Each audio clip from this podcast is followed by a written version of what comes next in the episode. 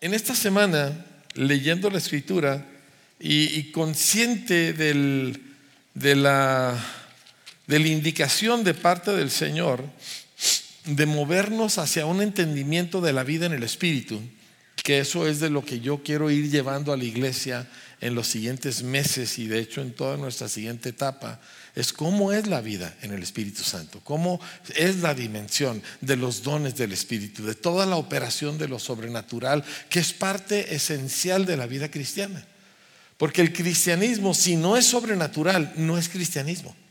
Simple y sencillamente, el cristianismo en el individuo inicia cuando la persona tiene una experiencia sobrenatural que se llama nacer de nuevo, donde el espíritu que sostiene toda la vida del ser humano, le es quitado su viejo espíritu y Dios pone un nuevo espíritu limpio, sin pecado, sin mancha, que está conectado con Dios. ¿Sí? Y ese acto sobrenatural que Jesús, al mejor judío de su tiempo, que era Nicodemo, le dijo, Nicodemo, todo lo que tú haces no es suficiente, necesitas nacer de nuevo. Y Nicodemo dijo, pero ¿cómo? O sea, entendió que esto era una cosa humanamente imposible. Entonces, el cristianismo, que no me gusta mucho usar esa palabra siempre, pero la vida en Cristo es una vida sobrenatural. Tiene elementos sobrenaturales y no es, bueno, ya lo experimenté y ahora vivo como, como puedo, ¿verdad? Le echo ganas y, y, etcétera. No, no, no, no, no.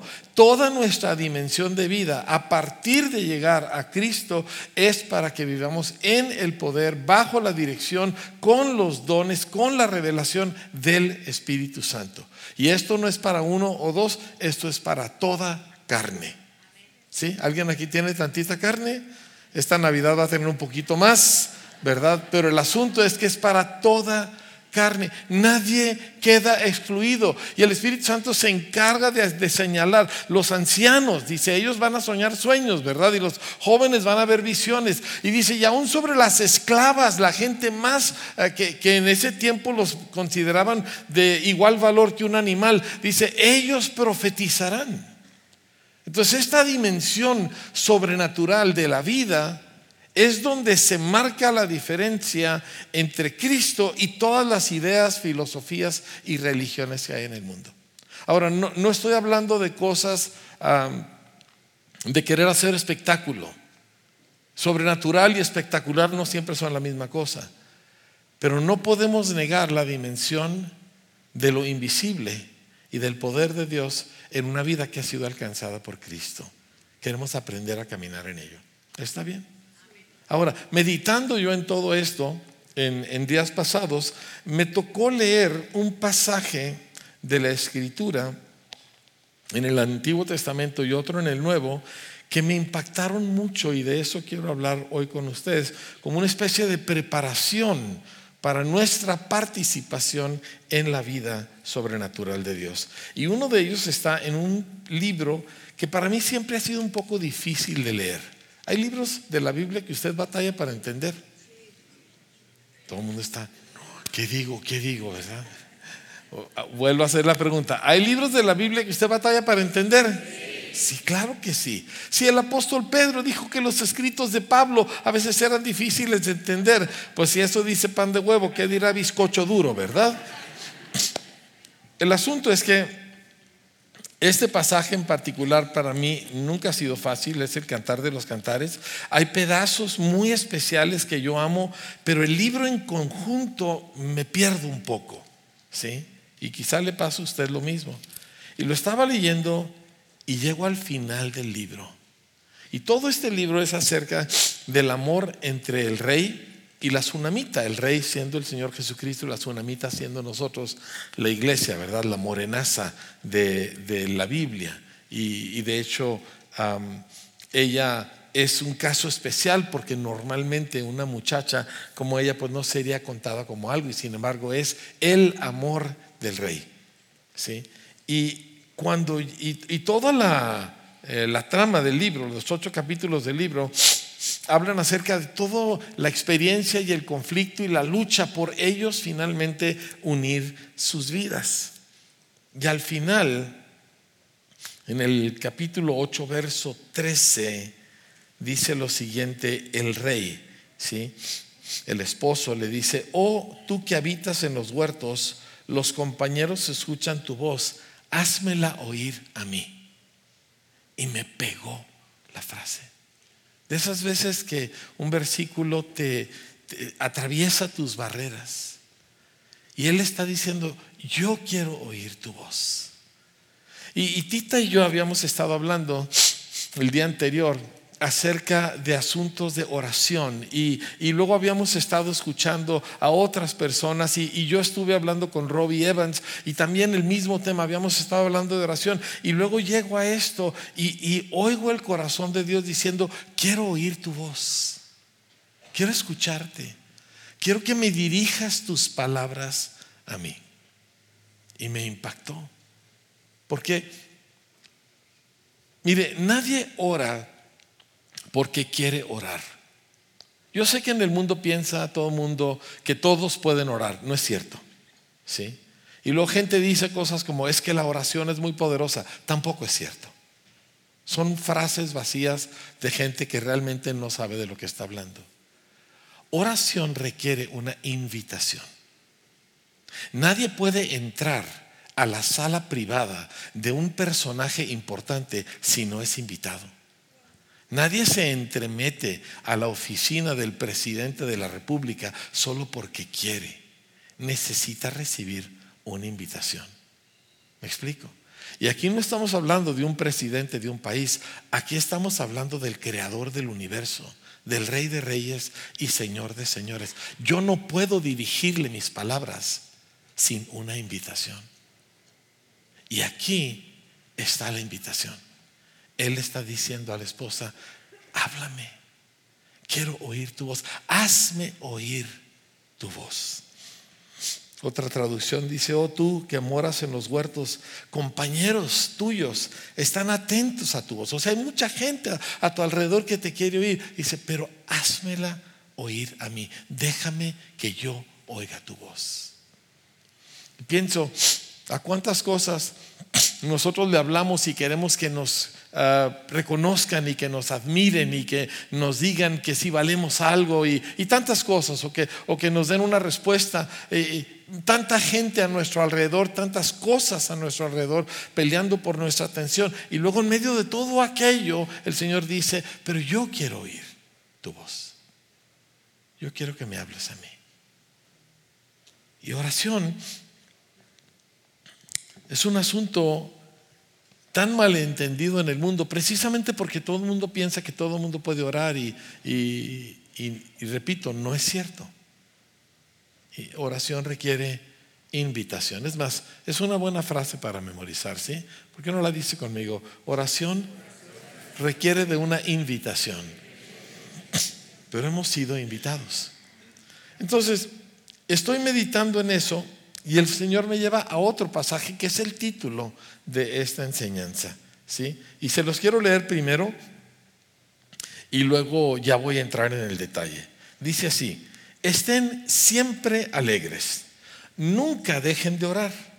Sean agradecidos en toda circunstancia, pues esta es la voluntad de Dios para ustedes, los que pertenecen a Cristo Jesús. La frase nunca dejen de orar nuevamente me pega. Porque, porque a la medida que estoy viendo cómo nosotros nos conectamos a la vida de Dios, también te das cuenta de todas las luchas que hay a tu alrededor y las que tú traes adentro. O sea, la vida cristiana no es fácil. ¿Cuántos ya se dieron cuenta de eso? ¿Y quién la hace difícil? El mundo, el diablo y yo. Dígalo conmigo, el mundo, el diablo y ¿Y cómo le hago? ¿Me entiende? Porque no es fácil caminar con Cristo. Y aquí es donde el Señor nos dice, es que quiero que estén siempre conectados conmigo. Quiero que oren sin cesar. Quiero que nunca dejen de orar. Que la conexión y la comunicación entre ustedes y yo sea constante. De una forma y de otra. Ahorita vamos a estudiar las muchas diferentes maneras. Pero que esto sea una constante en tu vida. Entonces, esto es un asunto que me, cautivó toda la noche, en la mañana estuve meditando al respecto y, les quiero compartir algunas cosas acerca de cómo nosotros oramos. ¿Por qué oramos? ¿Qué oramos? ¿Cómo oramos? ¿Cuándo oramos? ¿Con quién oramos? ¿Para qué oramos? ¿Sí? ¿Por qué? Porque oración en el sentido bíblico, pues es, es la es el hilo de la vida que tenemos con el Señor. Mira, no siempre vas a hacer cosas y no siempre vas a recibir, sea milagros o respuestas, pero siempre vas a estar conectado, siempre en comunicación con el Señor. Por eso dice, nunca dejen de orar, oren sin cesar. La Reina Valera, la traducción Reina Valera que muchos de nosotros usamos, dice, estén siempre gozosos, oren sin cesar. Den gracias en todo, porque esta es la voluntad de Dios para con ustedes en Cristo Jesús. Y me gustó mucho cómo la traduce el mensaje, esa paráfrasis de la Biblia um, que hizo Eugene Peterson. Dice, estén alegres pese a lo que sea. Oren todo el tiempo. Yo pensé, pues para estar alegre, pese a lo que sea, yo necesito orar todo el tiempo. ¿Sí? Estén alegres pese a lo que sea. Oren todo el tiempo. Den gracias a Dios sin importar lo que suceda. Así quiere Dios que vivan ustedes que pertenecen a Cristo. Nada más con este pequeño pasaje tenemos para mucho pensar y mucho meditar y, y cambios que hacer. Porque dice, estén alegres siempre, siempre gozosos. Y esa parte, la escritura dice, el fruto del Espíritu es amor, gozo, paz, paciencia. Pero gozo es el segundo de los dones, de los frutos, perdón, del Espíritu Santo. Es una parte espontánea, natural, que debe haber en la vida del creyente. Y, y, dices, ¿cómo voy a entrar en eso? Bueno, ahí es donde nosotros volvemos a esta realidad de la vida sobrenatural. En lo natural yo no conozco a nadie que siempre esté contento. Nadie. Pero en el espíritu la cosa cambia. Y en medio de circunstancias, en medio de contrariedades, digo, pienso en el apóstol Pablo y su compañero Silas, si ustedes recuerdan, este, cuando ellos son ah, primero azotados y luego puestos en prisión en Filipos y los meten en el calabozo más profundo. Y digo, no crea que entonces era como es ahora, o sea, no había luz eléctrica y no había buen drenaje, ¿me entiende? Y les meten los pies y probablemente las manos en el cepo, o sea que no se pueden mover, y hay ratas y todo lo habido y por haber, y alacranes y qué sé yo, y es medianoche y ellos están cantando y todos los presos los pueden oír, así que no era una cancioncita así, estaban cantando a todo pulmón, en las peores posibles circunstancias, estos hombres estaban gozosos. Ay, eso es más difícil que sanar a alguien de cáncer. ¿No es cierto? A ver, familia, respóndame, dígame algo. O sea, están en la cárcel, han sido azotados, están sangrando, ¿verdad? Este eh, es un lugar horrible donde están ellos, no pueden moverse, ¿verdad? No saben qué les espera al día siguiente y están cantando con todo el corazón. Y bueno, ya sabemos el resto de la historia. Dios hace que tiemble el lugar, se les caen las cadenas, se, abren todas las puertas de la cárcel, ¿verdad? El carcelero se va a suicidar, Pablo lo detiene, se convierte el carcelero, se convierte toda la familia, los bautiza a todos, ¿verdad? Y luego, bueno, ya suceden otra serie de cosas, pero el punto es de que esto se ve practicado en esa situación. Y nosotros somos renegados. ¿Cómo que amén? A ver, ¿cuántos renegados hay aquí? La mera neta, la mera neta. Levante la mano en señal de qué pecador soy. Levante la mano, todos los renegados. ¿Sí? Bueno, todos los que no levantaron la mano, levántenla por mentirosos.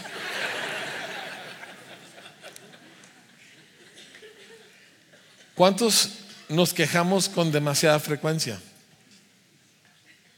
¿Sí?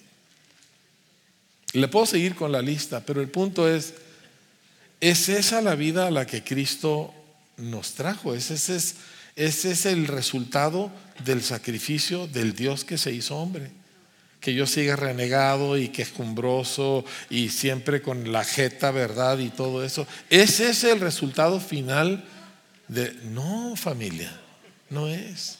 Miren, e, esta señora que estuvo con nosotros el jueves, Lucy, venía recién operada de los tobillos, ¿verdad? O algo por el estilo. O algo, algo traía. Pero el punto es de que eso no la detiene. Y, el, el punto es de que nosotros necesitamos encontrar por dónde entro yo a esta vida con dimensiones sobrenaturales. No solamente en el sentido de milagros, porque eh, sí quiero aclarar que cuando hablamos de lo sobrenatural, no nos referimos necesariamente a milagros espectaculares. Nos referimos a gozo en medio de circunstancias difíciles. Nos referimos a gente que sabe perdonar, a gente imperdonable. Nos referimos a personas que aman a personas que no son dignos de recibir amor. ¿Me explico? Y también sanidades y milagros, porque también eso es parte. Y también eh, pronunciamientos proféticos y cosas que reveladas que no tenemos manera humana de conocer. O sea, todo eso es parte. ¿Cómo me conecto a eso? Bueno, yo creo que la primer, el primer paso es que yo me incomode con, y, me, y, me, torne profundamente insatisfecho con la dimensión o el, el calibre de cristianismo que yo estoy experimentando. Yo creo que por ahí tenemos que empezar. Porque si estoy satisfecho, es porque estoy satisfecho con cosas que realmente no satisfacen. Me estoy satisfaciendo porque compré un juguete nuevo. Estoy satisfaciéndome porque hice un viaje. Estoy satisfaciéndome porque alguien me echó muchos likes en, mis redes sociales. Y, ninguna de estas cosas nos debe satisfacer. Y tiene que llegar un momento, yo estaba revisando entre otras de mis apuntes en este, estos días pasados, y había un lugar donde escribían letras enormes, insatisfecho. El primer paso es que yo digo, tiene que haber más. Y es lo que tu hijo está diciendo. Y es lo que tu nieto está diciendo. Tu nieto está diciendo, esto que tú eres, esto es ser cristiano. Necesita haber algo más. Esto que tú eres como tú funcionas, esto es la, el, el total de seguir a Cristo. Tiene que haber más. O sea, si me quieres jalar, a, esto que tú predicas, tiene que haber más que lo que me estás mostrando. Hay una insatisfacción que nos impulsa. ¿sí? Entonces, de esa insatisfacción empieza a nacer lo que queremos nosotros orar. Ahora, quiero llevarles a Mateo capítulo 6, si me acompañan, porque quiero examinar la oración que Jesús nos enseñó no lo vamos a ver todo, pero, pero sí quiero que veamos algunos elementos de una oración verdadera. Mateo capítulo 6,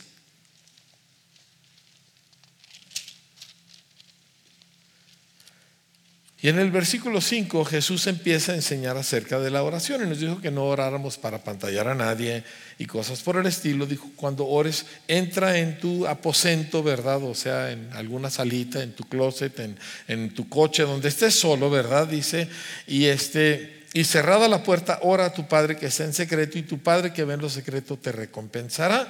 Dice, y orando no usen vanas repeticiones, o sea, piensa en lo que estás haciendo. Ah, Dice, como los gentiles que piensan que por decir muchas palabras eso va a causar que Dios los oiga. No se hagan pues semejantes a ellos, porque el Padre de ustedes sabe de qué cosas ustedes tienen necesidad antes de que ustedes las pidan. Ojo, oración no es para informar a Dios de mis necesidades. Él ya está informado. Está bien, voltea con tu vecino y dile, Él ya está informado. Eh, pero a veces nosotros, Señor, que no te das cuenta. Sí, sí me doy cuenta. Señor, es que mira lo que me falta. Sí sé lo que te falta. Y muchas otras cosas que tú no sabes que te faltan. Pero el punto es de que no es el objetivo para nosotros informar a Dios. El objetivo es que haya esta comunicación, esta conexión. ¿sí? Esto que Jesús nos llama a vivir siempre orando, siempre conectados. Y Él hace la invitación a sus discípulos. ¿Sí? Si usted recuerda, en ocasiones pasadas les he compartido de que Jesús se tardó mucho tiempo en enseñarle a sus discípulos a orar. Les enseñó del matrimonio, les enseñó del dinero, les enseñó de los juramentos, les enseñó muchas cosas, pero no de orar. Y, pasan capítulos de Mateo y no les enseña a orar. Y se va uno a Lucas, igual pasan capítulos y capítulos y no les enseña a orar. Y, a mí siempre me ha llamado la atención hasta que un día me doy cuenta que es que no les enseñó a orar porque ellos creían que sabían orar. Ese es el mismo problema que tenemos en México. Y en el mundo occidental en general, que todo el mundo cree que sabe orar. Pero si de veras queremos entrar en esta vida de oración sin cesar, de conexión con Dios sin cesar, necesitamos nosotros decir, Señor, ok, enséñame tú a orar. Y Jesús hace eso con sus discípulos. ¿sí? Aquí en Mateo no los dice la escena, pero en Lucas capítulo 11 lo puede leer después. Sí nos dice que ellos llegan, Jesús está orando y cuando él termina le dicen, Señor, enséñanos a orar.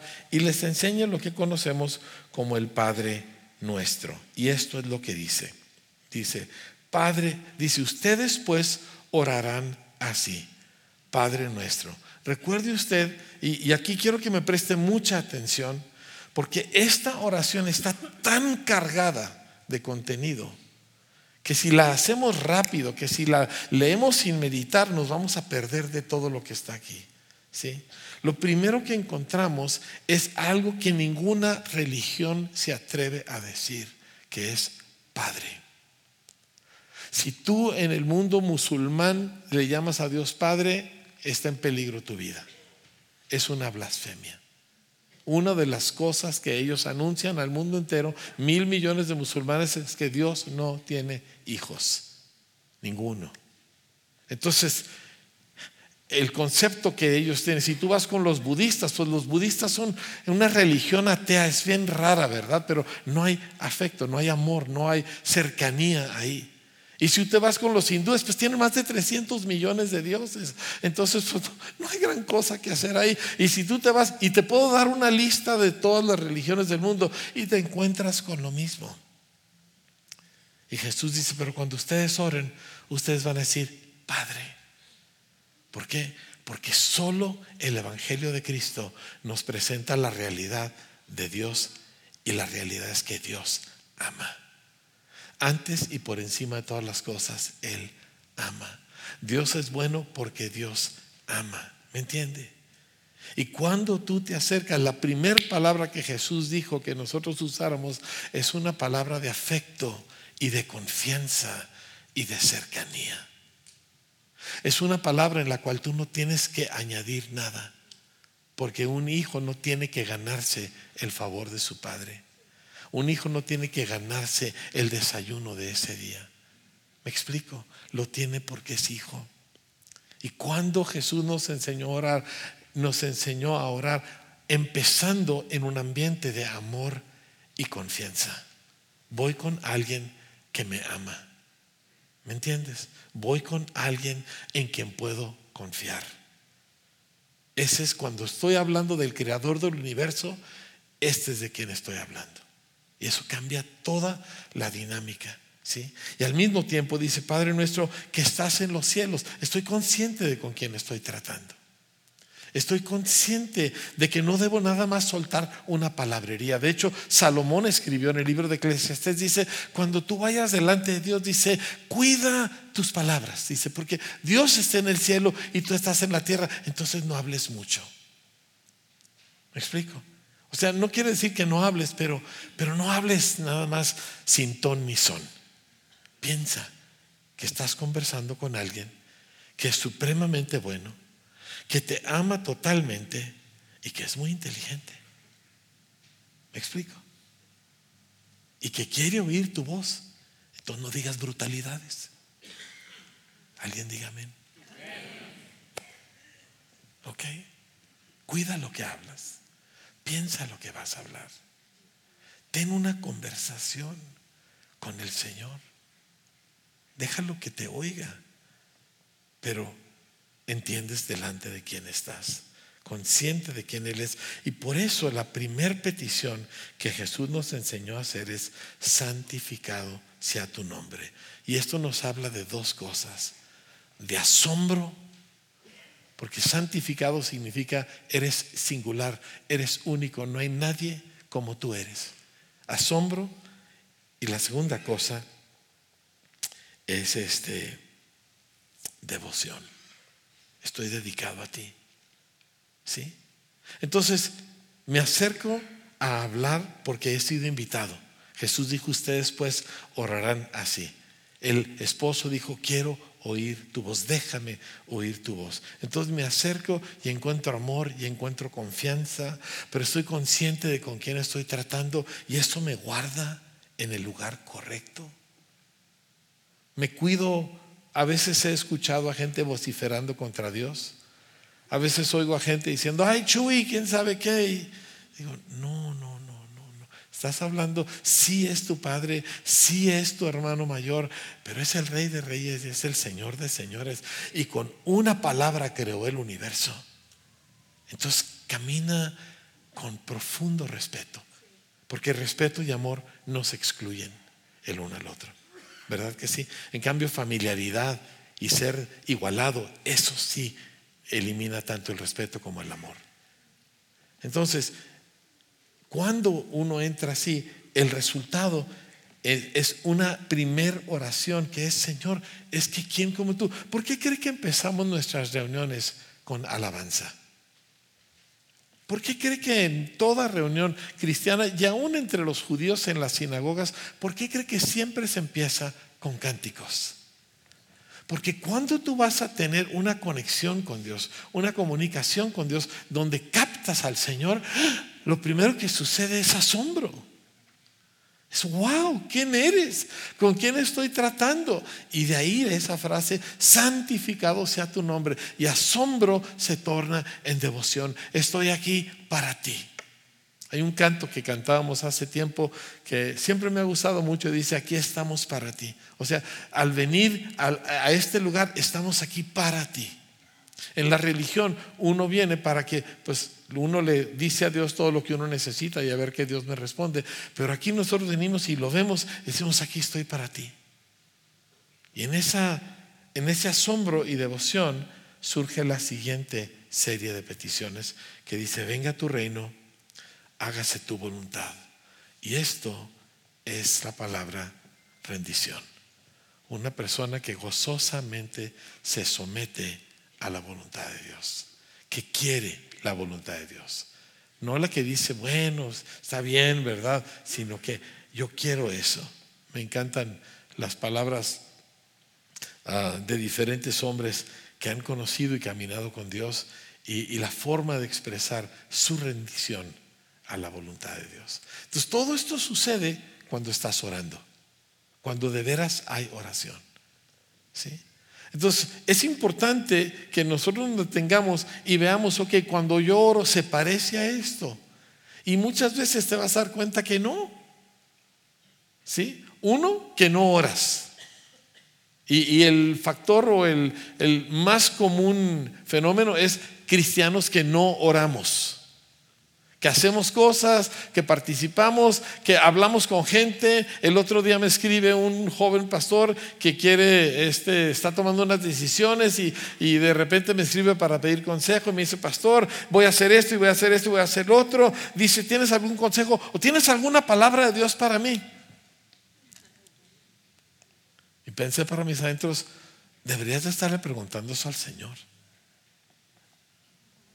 Porque vivimos en un tiempo donde hay mucho cristianismo, pero poca gente ora. Ahora, piden cosas, sí, todo el mundo pide, pero eso lo pide, eh, eso no lo pides por cristiano, eso lo pides porque es un ser humano y todos los seres humanos le piden cosas al cielo. Pero oración, como Jesús nos enseñó, de esa queremos crecer, porque ahí está la conexión, ahí está la vida en el Espíritu, ahí está esa experiencia sobrenatural. Ahora, no tengo mucho más tiempo, ah, pero les quiero señalar nada más acerca del resto del Padre Nuestro.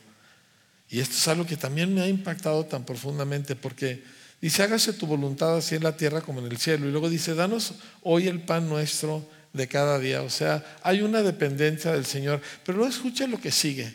Y perdónanos nuestras deudas o nuestras ofensas, como también nosotros hemos perdonado a nuestros deudores. Y no nos dejes caer en tentación, sino líbranos del mal. O sea, hay muy pocas peticiones de cosas. Lo que hay es una conciencia de que qué difícil es esta lucha de ser un seguidor de Jesús en este mundo caído.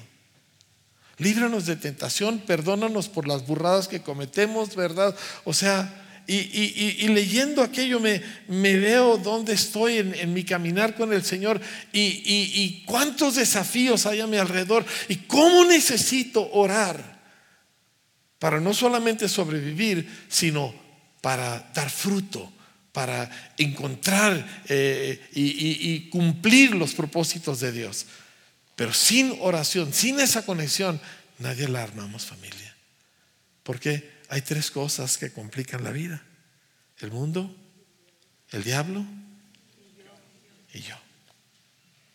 Y la única forma de vencer al mundo y al diablo y a mí es si yo estoy conectado con el Señor. Necesito aprender a orar como Jesús ora, como Jesús nos enseñó a orar. Olvídese de todos los problemas que usted quiere resolver. Su desafío más grande es cómo le hago para yo aprender a estar en esta conexión con el Señor. Pero es que se me viene una situación y ¿por qué si soy cristiano? ¿Por qué me pasan todas estas cosas? Olvide todo eso. Lo que usted necesita es cómo me conecto con el Señor. ¿Por qué?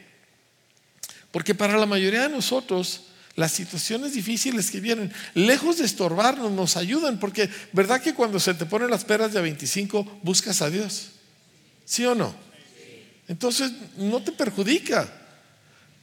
¿Sabe cuándo la gente deja al Señor? Cuando todo está bien. A menos que haya aprendido a orar.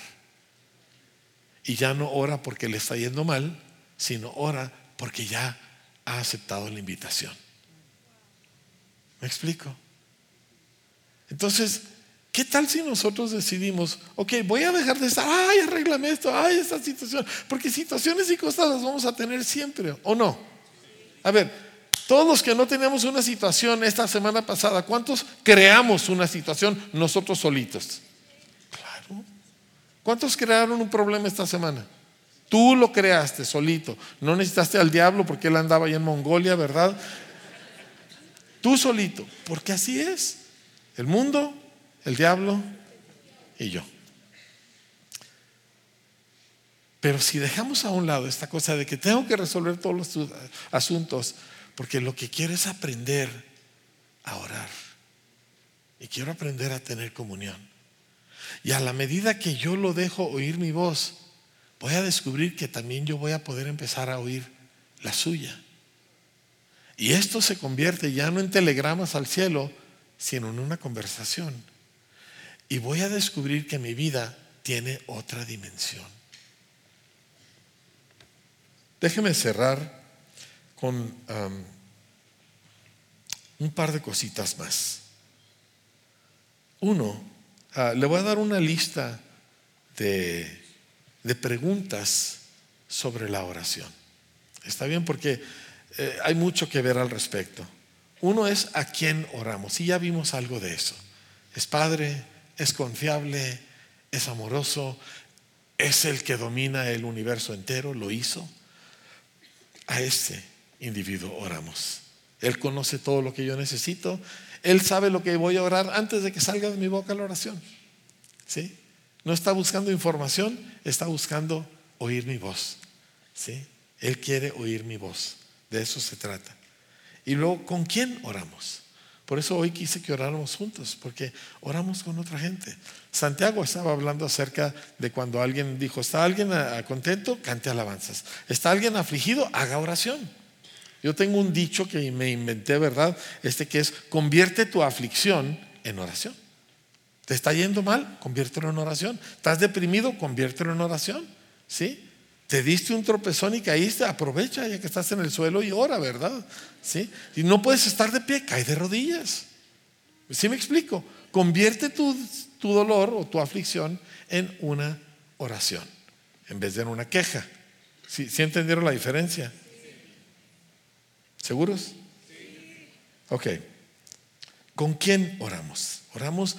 Santiago está hablando y está, está diciendo, eh, oren los unos por los otros para que sean sanados. Y ahí es donde dice la oración eficaz del justo puede mucho. La palabra oración ahí es literalmente súplica. Y esto es importante. No es una oración indiferente, es una oración de corazón.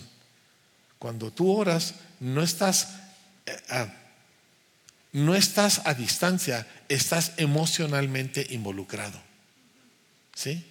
Una oración que, bueno, Señor, te pido quién sabe qué, ¿verdad? Que no, mejor ni ores, man. ¿Me entiendes? ¿Me explico?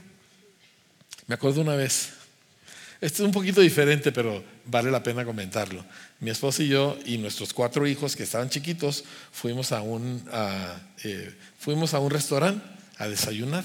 Y mis hijos estaban descosidos así, pero les nació. Ahí sí creí que, que, el ser humano desciende del chango, porque estaban, brincaban, saltaban, se paraban de cabeza. Y, finalmente pedimos de los alimentos, ¿verdad? Y, y, en lo que nos traen los alimentos logramos controlar a nuestros hijos. Ya los tenemos todos sentados y aplacados. Y llega la comida y entonces les digo, vamos a orar. Y si Titán ni lo mande Dios, vaya a pensar la gente que somos cristianos. Todo el mundo ora en silencio no habíamos dado buen testimonio. ¿Sí me entiende? Pero, ¿con quién nosotros oramos? Entonces es un punto importante. ¿Por qué oramos? ¿Qué cosas pedimos? ¿Sí? ¿Por qué? ¿Por qué, qué oraciones hacemos? Es una pregunta importante que hacerte. ¿Cuáles son las cosas por las que Dios ora? ¿Quieres que tu oración sea efectiva? Necesitas que estar orando lo que Dios ora. Ay, si nomás te pido que me ayudes tantito, Señor, pero sí, pero averigua si Él ora eso. Porque si Él no ora eso, yo no perdería mi tiempo. No va a funcionar. Mejor pídele a tu vieja que te ayude, ¿me entiendes? Pero porque del cielo no vas a recibir una oración que nada tiene que ver con lo que Jesús ora, pues no sirve para nada. ¿Cómo oramos? Tan importante. ¿Cómo oramos? Dices, es que no sé cómo orar. Ora en lenguas. ¿Alguien aquí ora en lenguas? Ah, ¿tan poquitos? ¿Alguien aquí ora en lenguas? Vamos que no. Usted no. Ah, eh, una de las personas con las que hablé esta semana me dijo, Pastor, yo me bauticé y salí del agua hablando en lenguas. Y me lo dijo delante un montón de gente, ¿verdad? Y dije, Gloria a Dios. Y me encantó, por cierto, hablando de gente que, que, se descargó en público, que un cantante de reggaetón, el número uno de reggaetón, que hizo unas canciones súper inmorales, se acaba de convertir. No sé cómo se llama, ¿verdad? No, porque no es, mm, pues no, no soy fan de, pero, pero sé del tipo de música y el tipo de contenido y el tipo se para en medio de un concierto, termina el concierto y le dice, bueno, aquí se acabó, de aquí en adelante sigo a Cristo y yo los invito a que ustedes sigan a Cristo y no me avergüenzo. Y yo dije, órale. Ahora,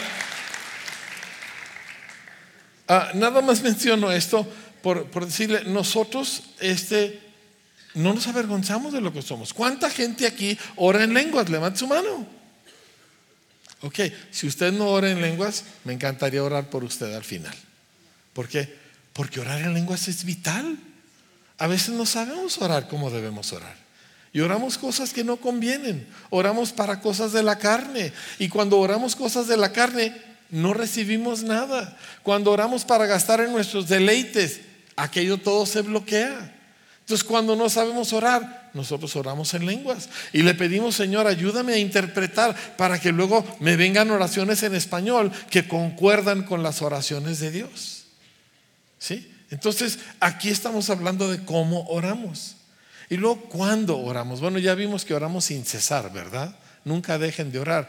Pero hay tiempos padres para orar. ¿Está alguien enfermo? Ve y ora por él. En vez de, ay, no, mira, yo conozco un té muy bueno, ¿verdad? ¿Para qué? El té se lo puede dar a la señora de la, de la tiendita de la hierbolaria. Tú ora por la persona. Hay en el supermercado, claro. ¿Sabe cuántas veces yo oro por gente en el súper? Cuando a mí me gusta ir al súper, ¿verdad? Y en el súper yo yo mucha gente. Y, ay, pastor, ¿quién sabe que déjeme orar por usted? Y nomás los veo que hacen así, ¿verdad? Pues claro. ¿Cuándo oramos? En cualquier momento se puede orar y se debe orar. Ahora, claro que en, el supermercado no lo voy a empujar para que caiga, ¿verdad? Ni, ni cosas por el estilo, ni voy a hacer ahí una gritería ni nada. Pero vamos a orar. ¿Y dónde oramos? Pues creo que ya lo acabo de contestar, ¿verdad? En todas partes.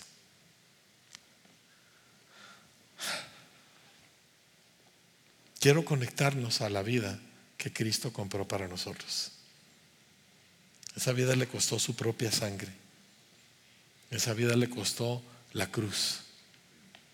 Lo que Jesús sufrió no fue para Él darnos un ejemplo, fue para darnos la vida de Dios. No fue para que fuéramos quejumbrosos y renegados y, viviendo como todo mundo, pero sin fumar ni tomar, ¿verdad? Él hizo lo que hizo para que nosotros tuviéramos acceso a la vida que Él vivía. Y empieza orando. Entonces yo quiero animarle para cerrar esto a dos cosas. Uno, es a que usted empiece, si no está haciendo ya el Selah, que lo, esté, que lo haga. Compre su copia y hágalo. Eh, levántese en las mañanas, lea aquella porción, es pequeña, y vaya escribiendo y hablando con Dios y orando. Ese es número uno. Número dos, conéctese a las oraciones que hacemos como iglesia. Los martes y jueves a las seis y media de la mañana es media hora. Hasta ahorita estamos normalmente teniendo como 100, 110 uh, conexiones, pero hay mucho más de 110 personas aquí. Y, y yo lo que quiero es conectarlos a todos ustedes con esta vida. No quiero que uno se quede afuera. ¿Me explico? Porque Dios no quiere ninguno afuera. Todo esto es para todos nosotros. Entonces le quiero animar, levántese temprano, conéctese a través del Zoom, dice, no cómo hacerlo. Acá en la bienvenida o este, ah, ha ido en módulo de información, le pueden decir exactamente cómo hacerlo y participe y conéctese y aprenda. Y, una de las cosas que a mí me gusta es que la oración que tenemos a las seis y media, que dura de seis y media a siete, no sea el fin de su oración, sino que de ahí usted se quede un ratito más, usted solo hablando con el Señor. Pero vamos a orar. Quiere hacer una diferencia en su familia, necesita estar conectado. Quiere hacer una diferencia en esta ciudad, necesita estar conectado. Salir y repartir chocolate caliente y pan dulce no va a salvar a la ciudad, pero un cristiano que ha hablado con el Señor ese día, ese sí va a afectar a la gente. ¿Sí? ¿Quiere usted tener una influencia en su lugar de trabajo, con su familia, en su lugar de estudios, donde quiera que esté? Usted y Dios se conectan y usted va a tener una influencia. Su vida va a ser un testimonio. Así que vamos a orar. Vamos a cerrar esto orando. ¿De acuerdo? ¿Por qué no se pone de pie conmigo y oramos?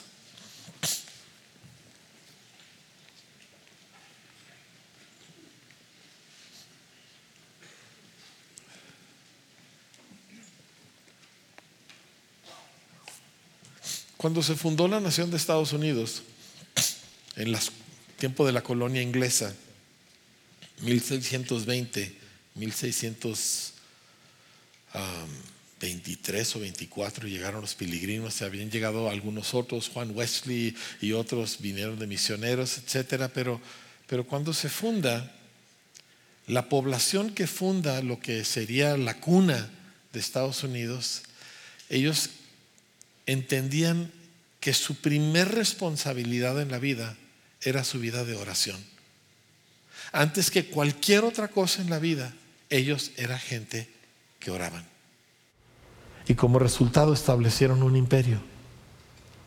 Yo he estado leyendo historias de políticos eh, en la historia de los Estados Unidos que sacrificaron su carrera política por hacer algo correcto delante de Dios y de los hombres.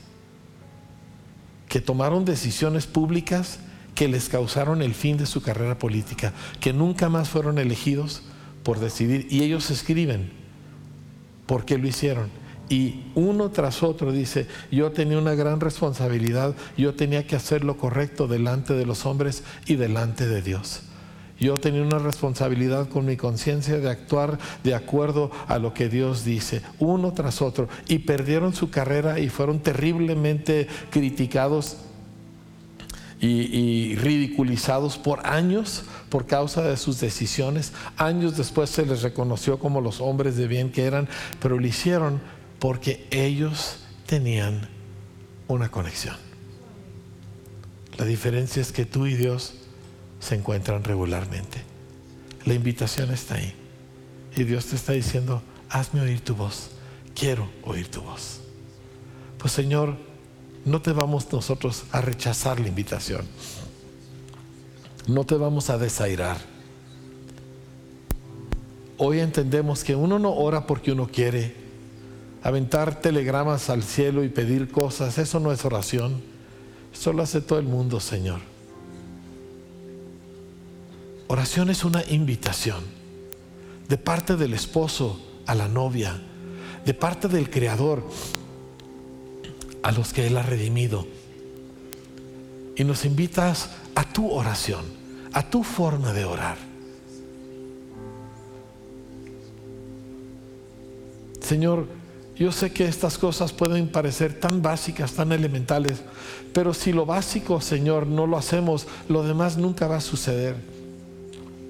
Ayúdanos como iglesia a ser una iglesia de oración individual y corporal de saber orar y querer orar cuando estamos solos, cuando estamos en la calle, cuando vamos conduciendo, cuando estamos en el súper, cuando se presenta una necesidad. Ayúdanos, Padre, a ser una congregación tan conectada a ti que nunca deja de orar. Nunca, nunca, nunca deja de orar. Sale de la reunión, va orando llega al restaurante, tiene algo que orar, ¿verdad? Está en la casa y, Señor, que nunca deja de orar. Y esa conexión nos cambia para siempre. No porque la oración es poderosa, sino porque tú nos has invitado a tener comunión contigo.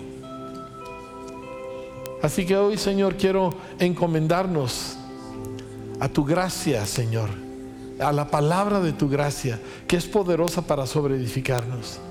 Y que tu buen espíritu nos vaya guiando y nos enseñe y nos crezca, Señor, en una vida de genuina oración para la gloria tuya. En el nombre de Jesús lo pedimos. Y toda la iglesia decimos, amén. Gloria a Dios. Denle un aplauso al Señor.